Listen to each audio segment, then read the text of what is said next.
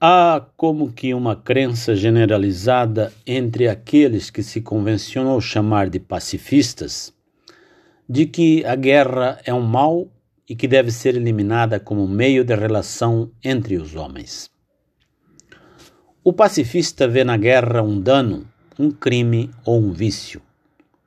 Mas esquece que, antes e acima de tudo, a guerra é um esforço enorme que os homens fazem para resolver certos conflitos.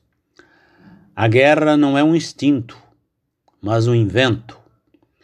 Os animais a desconhecem e é de pura instituição humana, como a ciência ou a administração.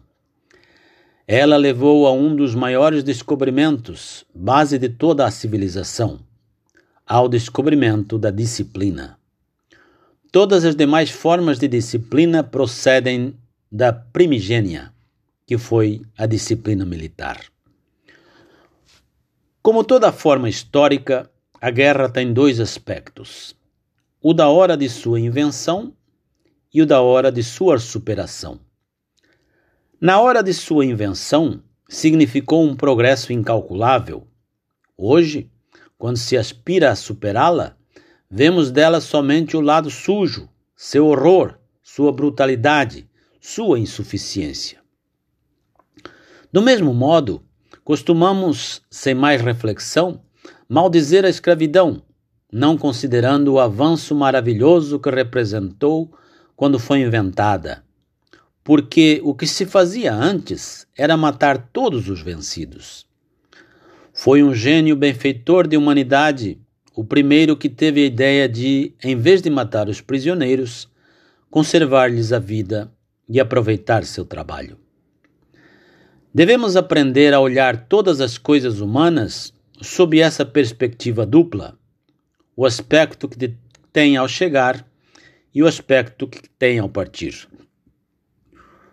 O pacifista pensa que, para eliminar a guerra, basta não fazê-la, ou no máximo, trabalhar para que não se faça. Como a vê só como uma excrescência supérflua e mórbida das relações humanas, pensa que basta extirpá-la e que não será necessário substituí-la. Entretanto, o enorme esforço que é a guerra só pode ser evitado se entendermos por paz um esforço ainda maior, um sistema de esforços complicadíssimos e que, em parte, requerem aventurosa intervenção do gênio. A outra opção é um erro puro. A outra opção é interpretar a paz como o simples buraco que a guerra deixaria se desaparecesse. Portanto, ignorar que se a guerra é uma coisa que se faz, também a paz é uma coisa que tem que ser feita, que tem que ser fabricada, pondo a trabalhar todas as potências humanas.